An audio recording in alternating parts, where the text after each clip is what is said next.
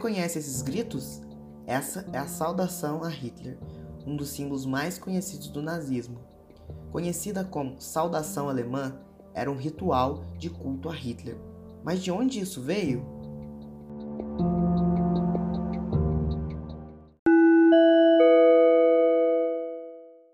Olá, você está no Mundo Ambíguo. Meu nome é Leonardo Campos e os temas abordados no podcast de hoje serão a ascensão nazi-fascista, a Segunda Guerra Mundial, os experimentos realizados com os prisioneiros nos campos de concentração nazistas, a posição inglesa nesse conflito e os reflexos das ideologias fascistas na contemporaneidade.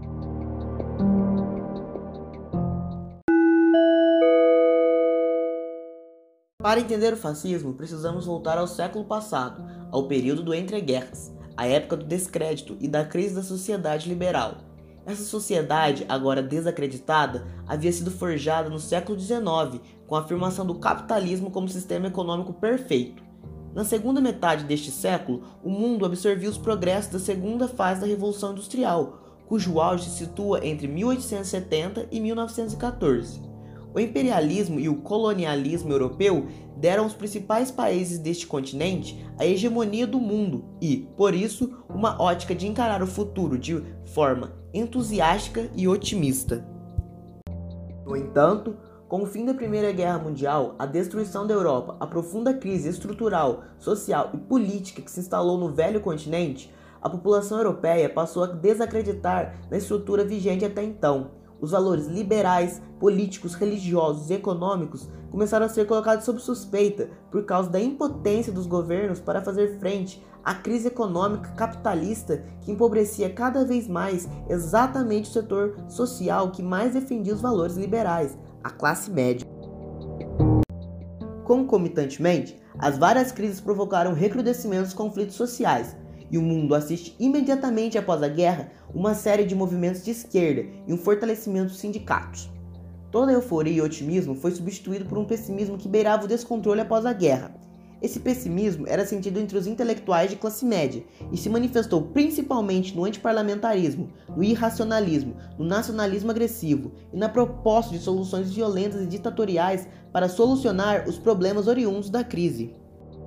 Os países mais afetados pela política social-democrata foram a Alemanha, derrotada na Primeira Guerra Mundial, a Itália, mesmo vitoriosa, insatisfeita com os resultados da guerra, onde a crise se manifestou de forma mais violenta.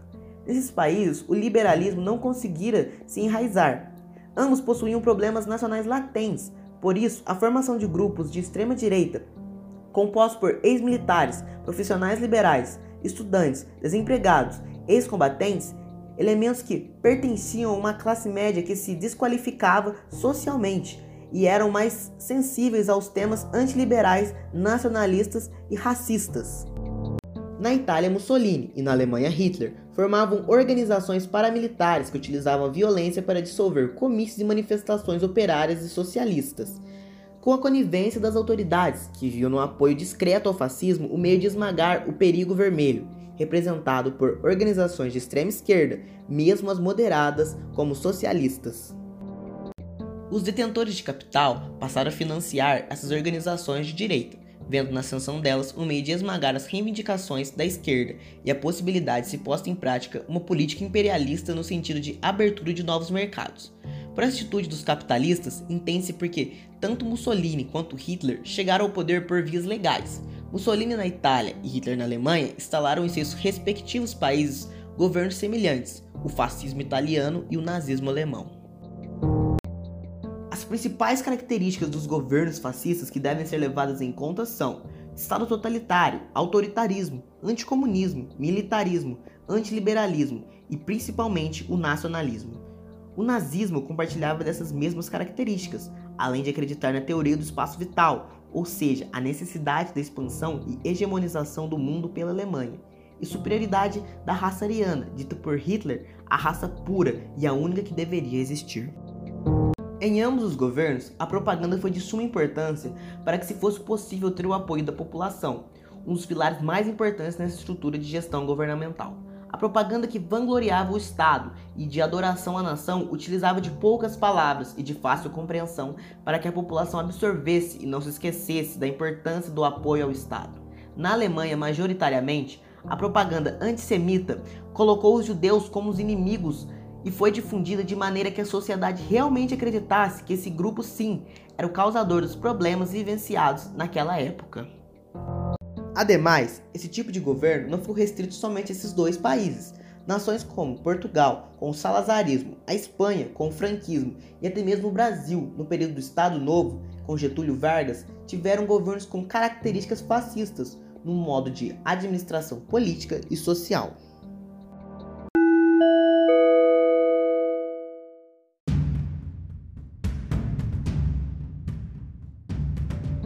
Seis anos após a ascensão do Partido Nazista ao poder da Alemanha, teve início a Segunda Guerra Mundial. Teve como causa direta o desejo expansionista germânico, atrelado às ideias de Hitler sobre o espaço vital. Teve como pano de fundo o sentimento de humilhação decorrente do Tratado de Versalhes, que a Alemanha foi obrigada a assinar depois da derrota na Primeira Guerra Mundial. A Segunda Guerra Mundial foi o maior conflito da humanidade, acontecendo de 1939 a 1945 em diferentes locais da Oceania, Ásia, África e Europa. Esse conflito foi travado entre os aliados, Reino Unido, França, Estados Unidos e União Soviética, e o eixo, Itália, Alemanha e Japão. E teve como consequências a morte de aproximadamente 60 milhões de pessoas e uma destruição material significativa. O que sem dúvida deixou a maior marca nesse conflito foram os campos de concentração. Esses foram desenvolvidos entre 1933 e 1945 e ficaram particularmente conhecidos por abrigar e executar judeus durante o Holocausto na Segunda Guerra Mundial. Os campos de concentração eram muito conhecidos por aproveitarem-se do trabalho dos judeus e por colocá-los em situações desumanas, sendo mal alimentados, vítimas de maus tratos e todo tipo de abuso. Os campos de concentração destacam-se os campos de extermínio, construídos na Polônia, que executavam os judeus nas câmaras de gás de monóxido de carbono ou de Zyklon B. O maior campo de extermínio nazista foi o campo de Auschwitz, responsável pela morte de 1,2 milhão de pessoas. Além da execução de milhões de pessoas, esses locais praticavam diversos experimentos com os prisioneiros, que serão mais bem explicados pelo historiador Luiz Guilherme Vilela.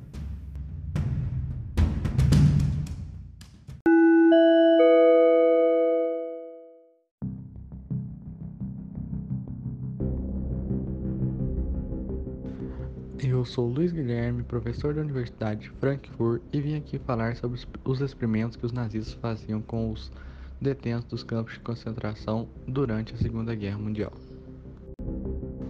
Um dos principais experimentos que os nazistas estavam acostumados a fazer era entre gêmeos, para descobrir a semelhança e diferença na genética entre eles, bem como para ver se o corpo humano pode ser manipulado. O líder central dos experimentos foi Dr. Joseph Mengele, que realizava experimentos com mais de 1.500 presos gêmeos, nos quais apenas 200 pessoas sobreviveram a esse tipo de estudo. Outro comum experimento que os nazistas estavam acostumados a fazer era sobre congelamento, na qual o principal objetivo era descobrir como tratar a hipotermia. O estudo forçou pessoas a ficarem em um tanque de água gelada por até 3 horas, e outros estudos colocaram os prisioneiros em um campo aberto durante várias horas expostos a temperatura abaixo de 0 graus Celsius. O, foi um dos poucos experimentos que eles conseguiram chegar a uma conclusão. Um experimento muito comum realizado em Dachau era sobre a malária, que tinha como intenção descobrir a imunização ou a cura para essa doença. Então, os detentos saudáveis foram infectados pelo mosquito ou por injeções de extratos de glândulas mucosas das fêmeas dos mosquitos infectados. Depois de contraírem as doenças, as pessoas foram tratadas com várias drogas para testar sua relativa eficiência.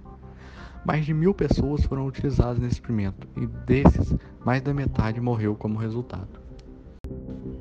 Outro experimento muito comum também era o experimento sobre o gás mostarda, era um gás que causava várias queimaduras a quem fosse exposto a ele. Dessa forma, os nazistas colocaram prisioneiros expostos a esse gás para tentar descobrir algum jeito de curar as feridas que ele causava. Em torno de julho de 1942 e setembro de 1943, experimentos para investigar a eficácia da sulfonamida, um agente antimicrobiano sintético, Indivíduos foram infectados com bactérias como a Streptococcus, gangrena gasosa e Clostridium tetani. A circulação sanguínea foi interrompida por terem sido feitas feridas nos vasos sanguíneos nas duas extremidades para criar uma condição semelhante à ferida de um campo de batalha.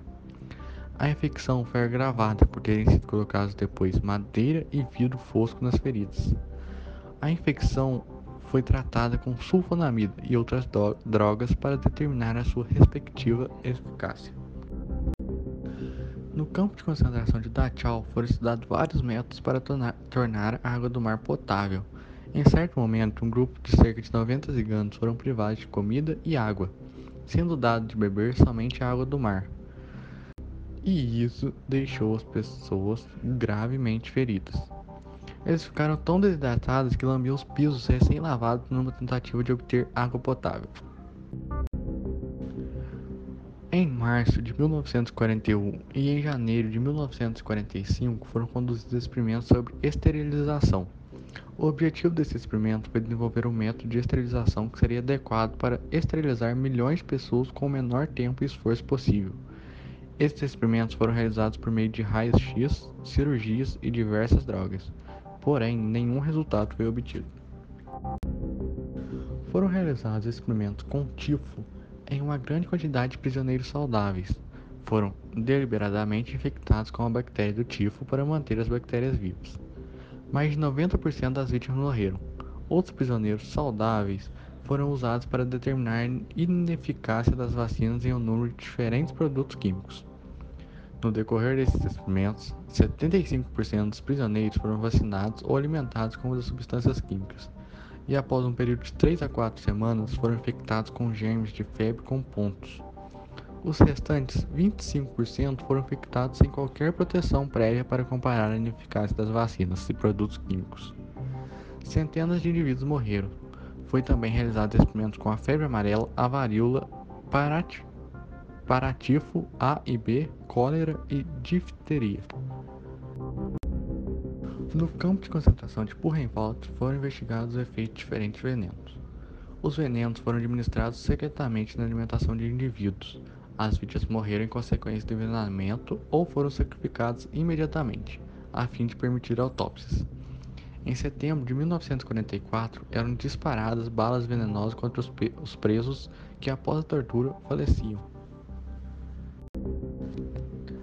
Novembro de 43 e janeiro de 44, experimentos foram conduzidos também em Porrenvaldo para testar os efeitos de vários preparos farmacêuticos de fósforo.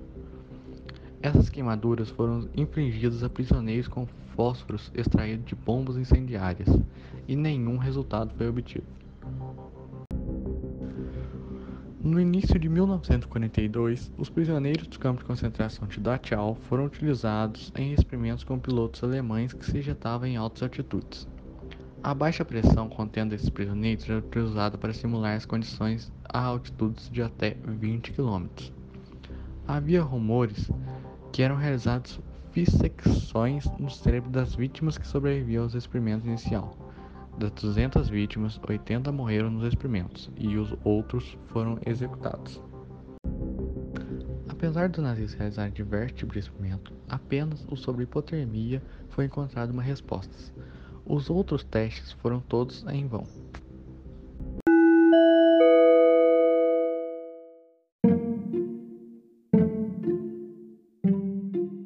Obrigado, professor Luiz Guilherme. E agora, um dos principais fatores que contribuíram para a derrota alemã na Segunda Guerra Mundial e o fim desses experimentos foi a resistência inglesa. Com isso, agora o professor Harry Pickford e o professor Albert irão narrar uma pequena história em inglês e espanhol, respectivamente, que retratam essa resistência inglesa.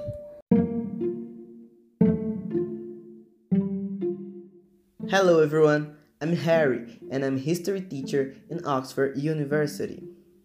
In the year 1940, Hitler had already dominated almost all Eastern Europe. The only country still resistant was the powerful England. One day, a Nazi agent asked, Why don't we attack England and the Soviet Union at the same time? Hitler answered, No, no, that's stupid. Attacking like we did in the first war is suicide. Hitler then tried to resolve the issue diplomatically with the British government with a non-aggression pact asking them to withdraw from the war. Winston Churchill, the then English Prime Minister, upon receiving the diplomatic letter from the Germans, remained though on England's position and responded, I'm not an idiot. I know that if my country signs this agreement, we will only gain deaths later. It will come back stronger and more powerful to attack us. So, in this context, Hitler initiated a series of attacks against English territory by the air, because he knew that the English Marine fleet was practically unbeatable. To the commander of the German Air Force said Adolf, We have the most powerful fighters. The left wave is unbeatable. We will start attacking the coast, the English airports. Then we will move to the industrial suburb of the tea drinkers. Later, the English Air Force RAF Royal Air Force attacked the suburb of Berlin and caused enormous destruction. After that event, Hitler initiated a series of attacks on the major English cities, mainly London. However, even if the German airports were in France, the road to London was large, which allowed the RAF to prepare and recover from the Luftwaffe attacks. Churchill remained resistant even after several German attacks, and to the commanders of the arm stood out. We are in our territory. Those pilots who come out of the battles alive have returned to war fields flying our fighters. We have radars all over the coast of our territory. We can win this battle. Churchill was right. What Hitler achieved with these battles was a negative balance. The Luftwaffe fighters that before were more than 2,000 after the Battle of England, as these conflicts became known, added up to only 400, which significantly influenced the confrontation against the Soviet Union and the fall of Hitler sometime later. Now my partner Albert is going to tell you the same story, but in Spanish.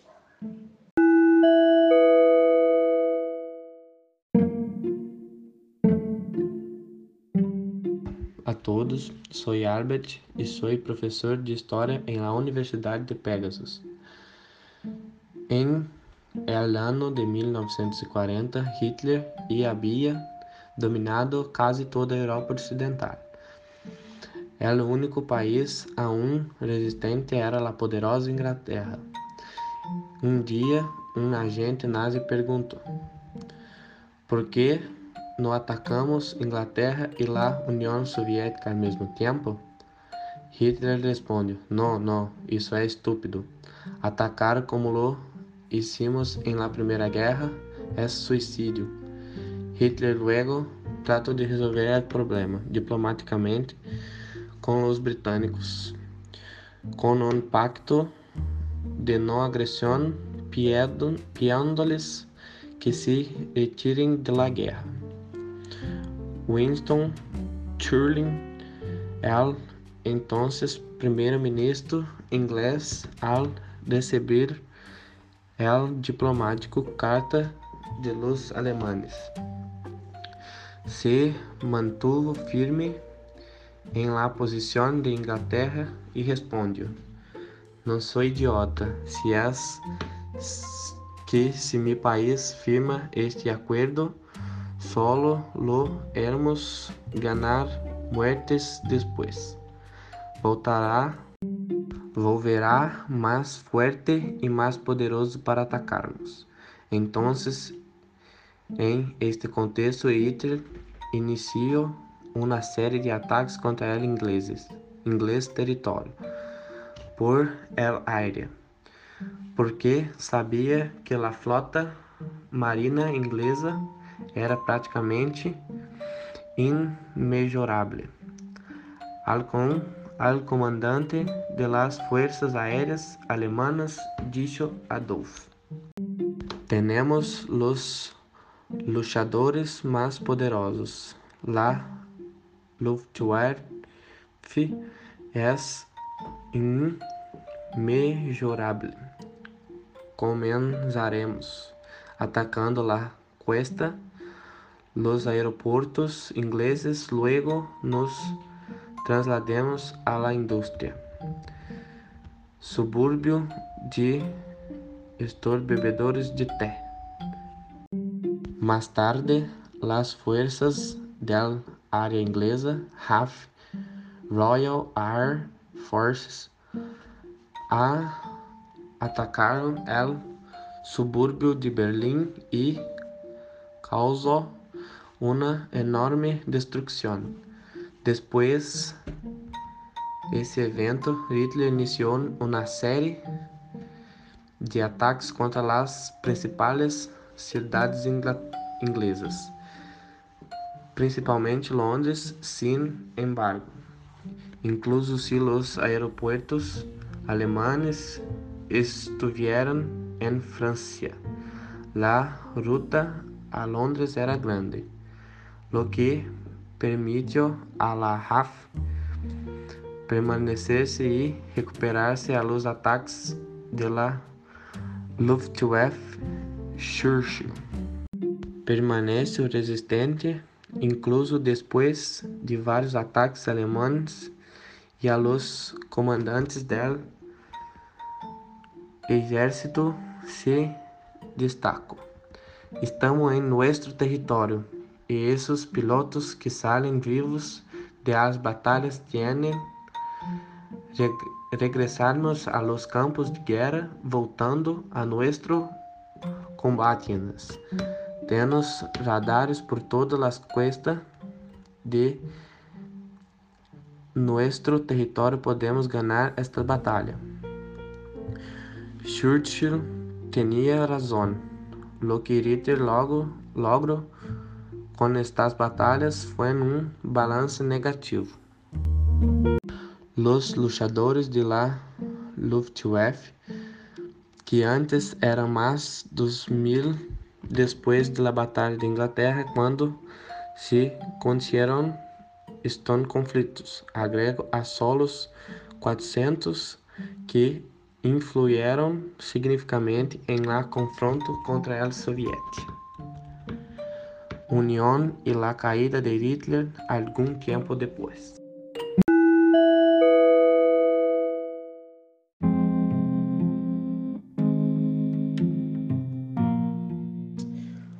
Obrigado, professores. Depois desse banho de linguagens e de história, vamos agora com um dos mais renomados sociólogos da atualidade, Daniel.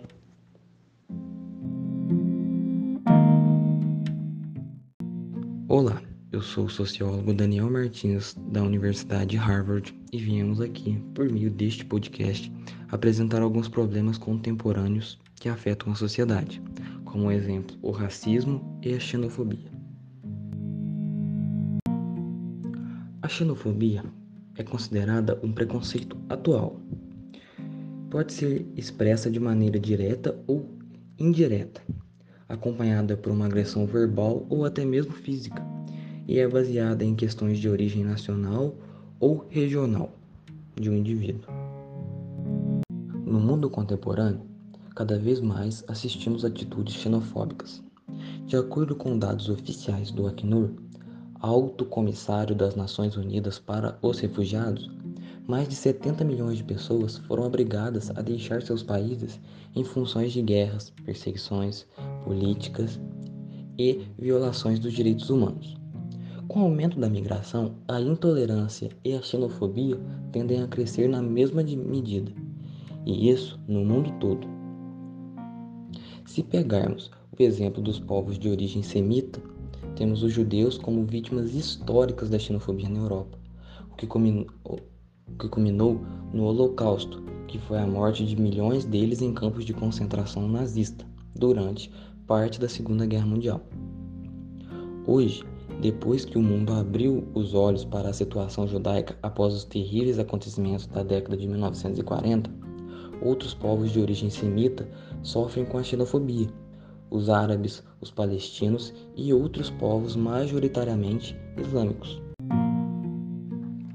Além disso, Vale ressaltar que, apesar de no Brasil apresentar uma amplitude de formação étnica gigantesca, onde a maioria da população é descendente de índios, brancos europeus e africanos, tendo inclusos ainda descendentes de muçulmanos, judeus e orientais, a xenofobia vem crescendo em nosso país.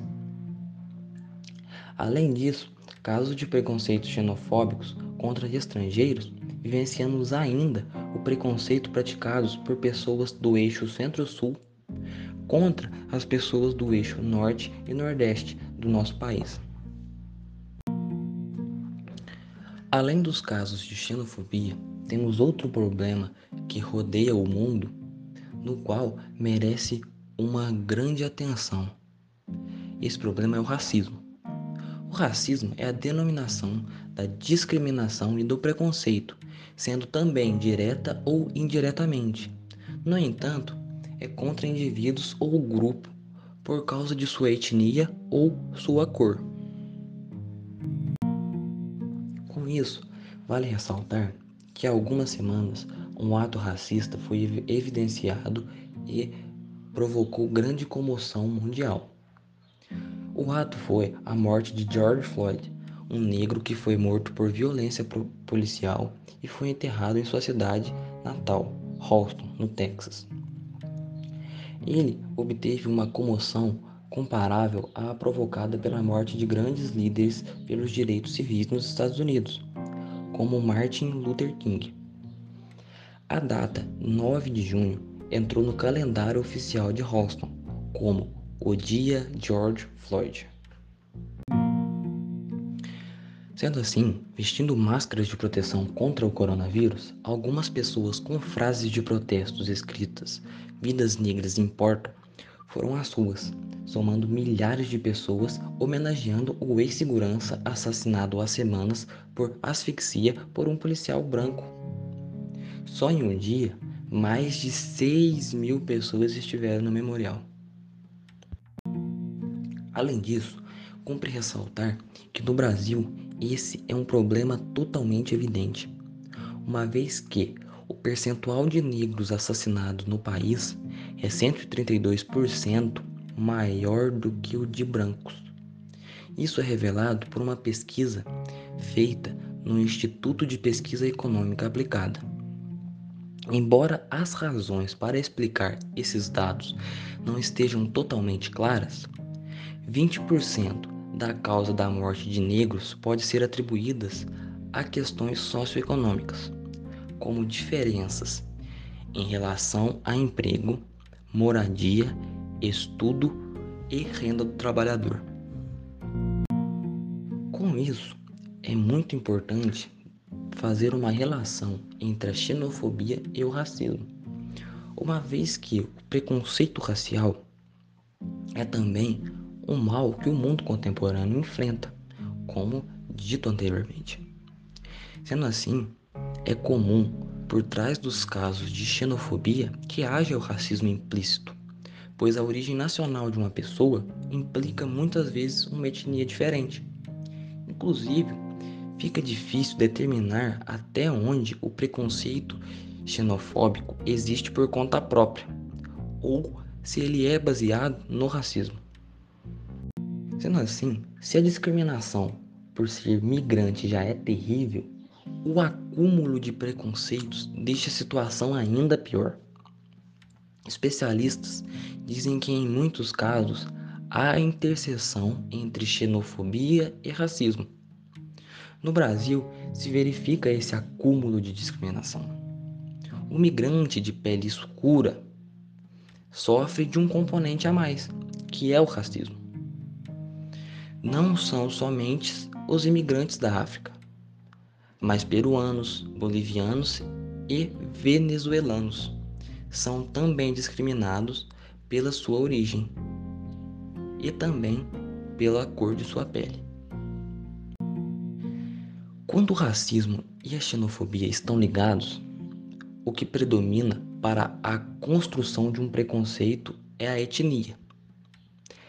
É comum, por exemplo, a migração de europeus de um país para o outro dentro do seu próprio continente, sem que haja preconceito xenofóbico, quando se trata de pessoas brancas que deixam seus países. A situação já muda quando se trata de negros europeus que migram ou negros migrantes de outros continentes. Além de se tratar de problemas atuais como o racismo e a xenofobia, fomos além e pesquisamos outros problemas contemporâneos, como também os governos e regimes totalitários da atualidade. Com isso, a Hungria era um país que estava sofrendo com o governo totalitário até o mês passado. No entanto, o parlamento aprovou no dia 16 do 6 a suspensão do estado de emergência no país, que havia concedido ao ultraconservador primeiro-ministro Viktor Orbán poderes quase ilimitados em meio à pandemia Covid-19. E entre esses poderes, concebia o direito de prender qualquer pessoa que falava alguma coisa contra o regime ou fake news. Além dos governos totalitários na atualidade, achamos de suma importância relatar um pouco sobre o neonazismo na atualidade. O neonazismo é o resgate do nazismo na atualidade, mas com uma face repaginada a fim de ter mais sintonia com a época atual. Continuam as ideias nazistas, como a do racismo, do nacionalismo, do antissemitismo e a do anticomunismo. Para os neonazistas, assim como no nazismo alemão, há apenas uma raça soberana, a raça pura ariana. Os principais alvos de discriminação são comunistas, judeus, índios, negros e homossexuais. Porém, o grande diferencial do neonazismo é o uso de ultra-abordagem para a disseminação de suas ideias. Por exemplo, quando defendem suas ideias ao clamar por uma salvação nacional, considerando-se libertadores que valorizam a pátria e dela se orgulham. Esses são exemplos da utilização das palavras brandas. Os famosos eufemismos para maquiar a origem de seus ideais e ter a possibilidade de atrair mais pessoas, principalmente aquelas que já se identificam com ideias da extrema-direita. O discurso de nós contra eles é o mesmo, só está repaginado. Por isso, vamos falar um pouco o neonazismo na Alemanha. Na Alemanha, palco das atrocidades nazistas, a presença de grupos neonazistas ainda é notória. Eles acreditam fielmente nos ideais implementados e disseminados por Hitler sobretudo na superioridade da raça ariana. O Partido Nacional da Alemanha, NPD, é um partido político de inspirações nazistas com ideologia conservadora, nacionalista e radical, que foi fundado em 1964, embora ações de caráter nazistas são atualmente proibidas no país. Por isso, vamos falar um pouco do neonazismo no Brasil, que só foi surgir nos anos 80, embasado nas ideias de segregação racial e étnica. O neonazismo reforça o racismo no Brasil. Sendo assim, em 5 de janeiro de 1989, uma lei foi criada, e essa lei defende que pessoas que comercializar, distribuir ou veicular símbolos, emblemas, ornamentos, distintivos ou propagandas que utilizem a cruz suástica ou gamada para fins de divulgação do nazismo, recebe uma pena de reclusão de 2 a 5 anos e multa. Embora o foco principal sejam as diferenças étnicas, os grupos neonazistas perseguem grupos minoritários, como os gays, transexuais, estrangeiros, mulheres, comunistas, índios nordestinos, dentre outros. Os maiores números de grupos neonazistas no Brasil são compostos por jovens brancos e, em sua maioria, homens com ensino superior. eles estão concentrados principalmente na região sul do país. E os principais grupos nazistas brasileiros são Carecas e Neuland.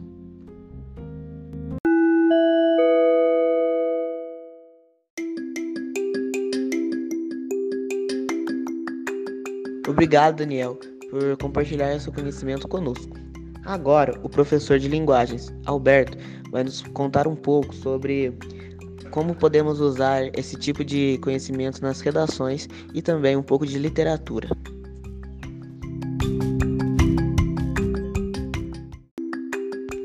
Olá, sou Alberto, professor de linguagem. Na literatura, esse contexto é muito marcante. As poesias de Carlos Drummond de Andrade, onde sua obra poética reproduz o mundo, a Segunda Guerra Mundial e a Guerra Fria. Por essas características, nega a fogo da realidade, porque a poesia é tida como meio de transformação. Por meio de um trecho do poema A Carta de Stalingrado. Depois de Madrid e de Londres, ainda há grandes cidades. O mundo não acabou pois entre as ruínas outros homens surgem, a face negra de pó e de pólvora, e o hálito selvagem da liberdade dilata seus peitos, Stalingrado. Seus peitos que estalam e caem, enquanto outros vingadores se elevam. A poesia fugiu dos livros, agora está nos jornais. Os telegramas de Moscou repetem Homero. Mas Homero é velho, os telegramas cantam um mundo novo que nós, na escuridão, ignorávamos. Fomos encontrá-lo em ti, cidade destruída, na paz de tuas ruínas mortas, mas não confirmadas, no teu arquejo de vida mais forte que o estouro de bombas, na tua fria vontade de resistir.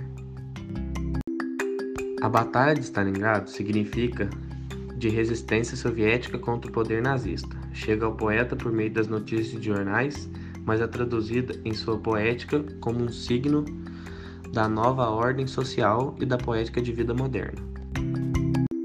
Seguindo a redação, um dos principais temas de redação em que se pode encaixar os tópicos abordados aqui é o avanço do discurso de ódio nas redes sociais no Brasil. Como alusão, pode-se remeter à propaganda antissemita, disseminada na Alemanha durante o período do poder nazista. Você pode. É, uma tese e uma alusão que pode ser usada para esse tema, referindo ao período do poder nazista, é a seguinte: para que essa chaga social seja curada, é necessária a análise do que tange a agente expansão da ideologia neonazista, que posteriormente gera um pensamento xenofóbico, além de um fortalecimento dos governos totalitários.